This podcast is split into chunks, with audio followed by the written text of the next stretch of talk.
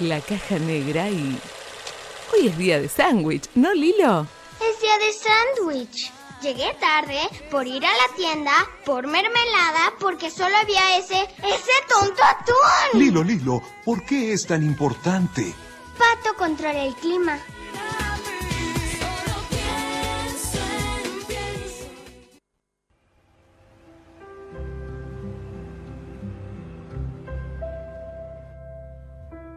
Volvemos a la caja negra para, no sé si decir inaugurar o no, una sección que se llama Tres series canceladas que igual tenés que ver.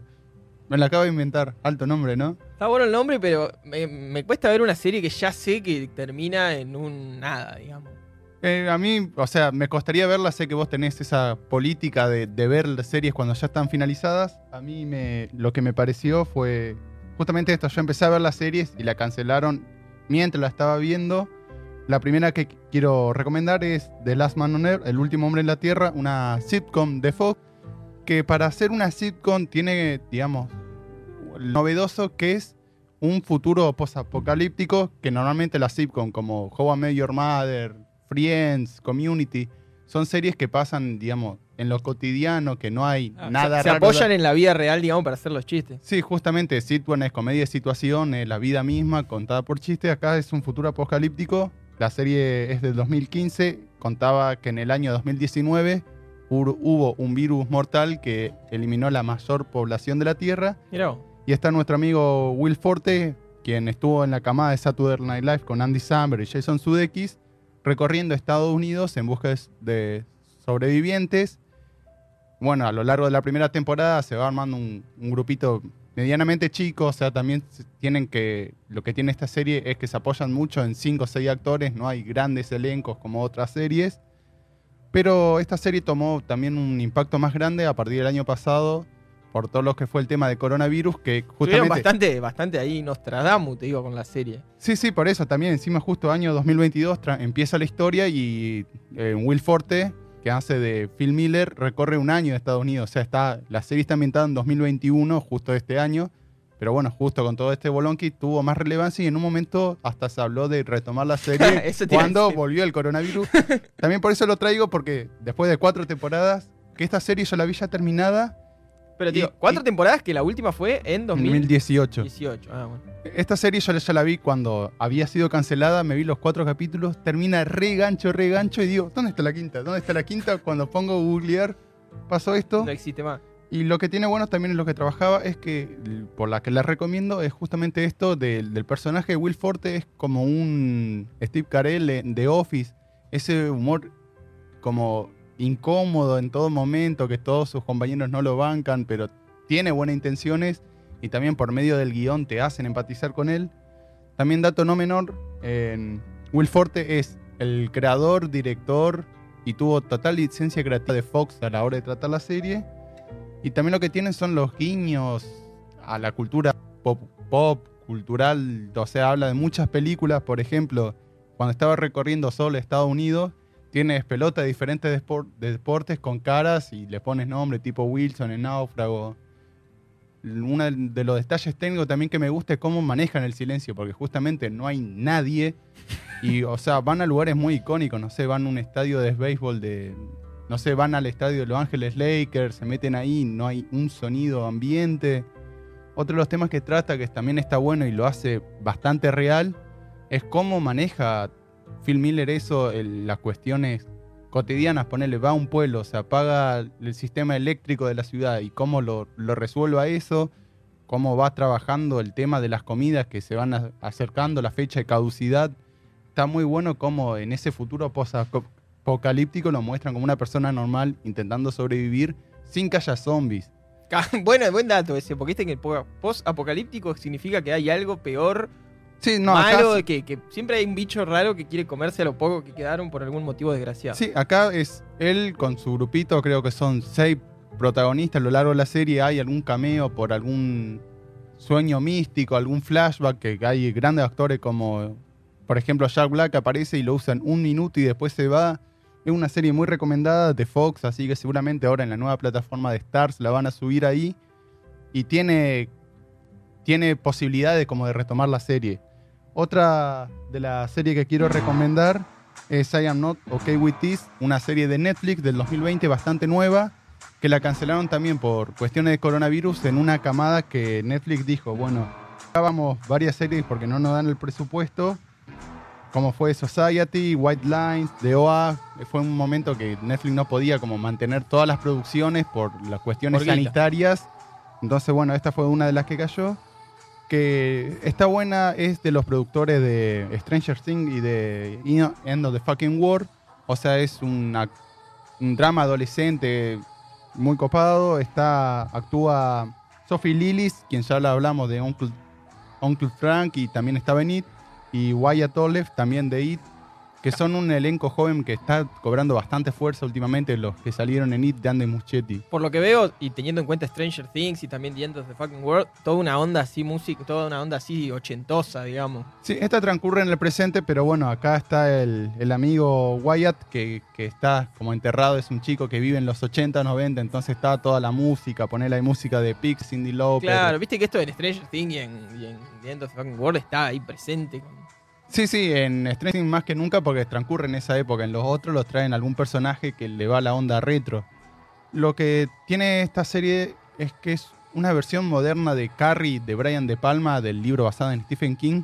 Porque justamente esta serie es la, la protagonista principal descubre sus poderes psíquicos, telequinéticos y también es cómo aprende a controlarlo. Pero a diferencia de la de Carrie del 80, acá usa el internet para googlear. Uh, estoy moviendo cosas con las mentes y ve tutoriales, va viendo así cómo es la onda. Mucho más vivo.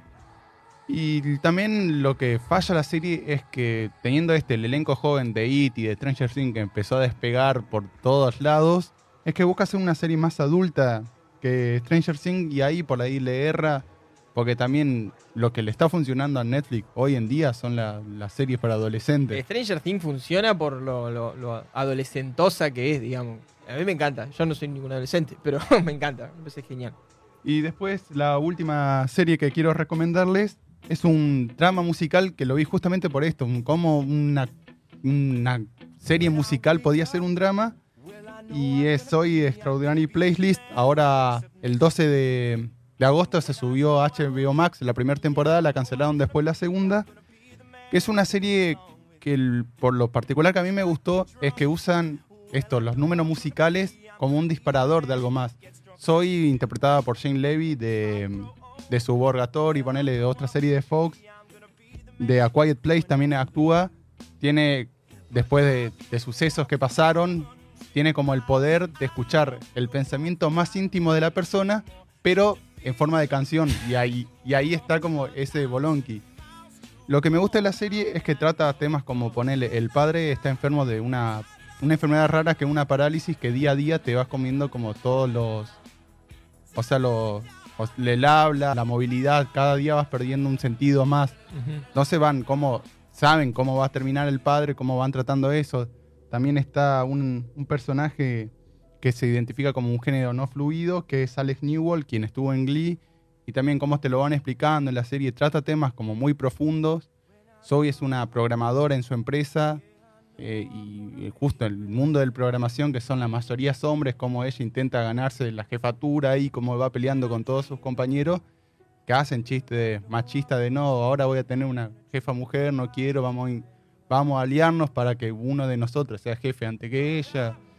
Tra- Trata temas profundos, justo por eso a partir del disparador de lo que es la música. Así que entonces, de las tres series, las tres fueron suspendidas, obviamente por, o sea, no obviamente, porque pueden ser suspendidas por otra cosa. En este caso siempre es por motivos económicos.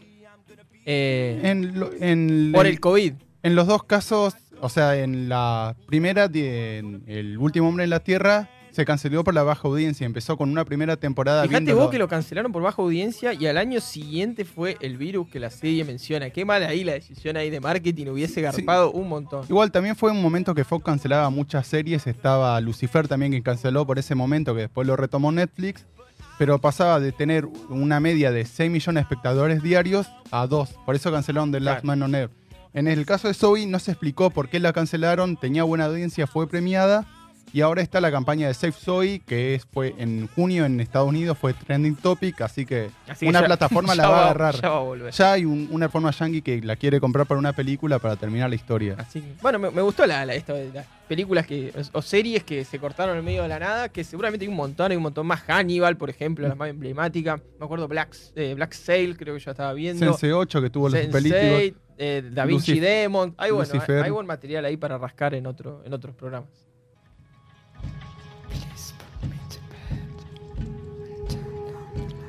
La caja negra. Un viaje a través del tiempo.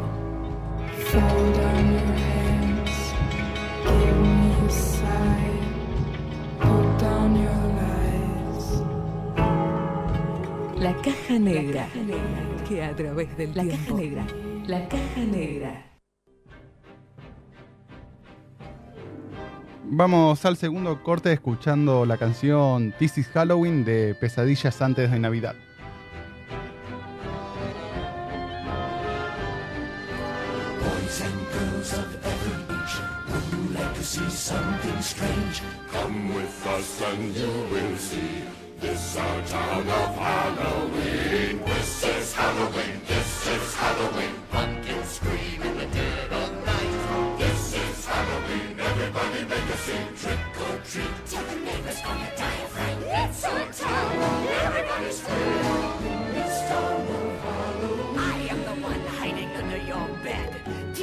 Sharp and eyes glowing red. I am the one hiding under your stairs. Fingers like snakes and spiders in my hair. This is Halloween. This is Halloween. Halloween. Halloween. Halloween. Halloween. In this town we call home. Everyone hail to the pumpkin song. In this town, don't we love it now? Everybody's waiting for the next surprise. Round that corner and hiding in the trash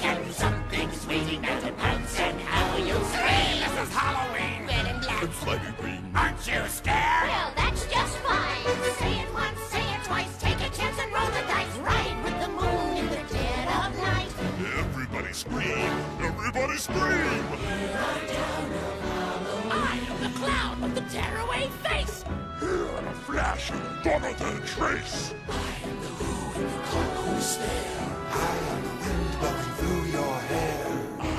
shadow on the moon at night, filling your dreams to the brim with fright. This is Halloween, this is Halloween, Halloween, Halloween, Halloween, Halloween, Halloween. Halloween.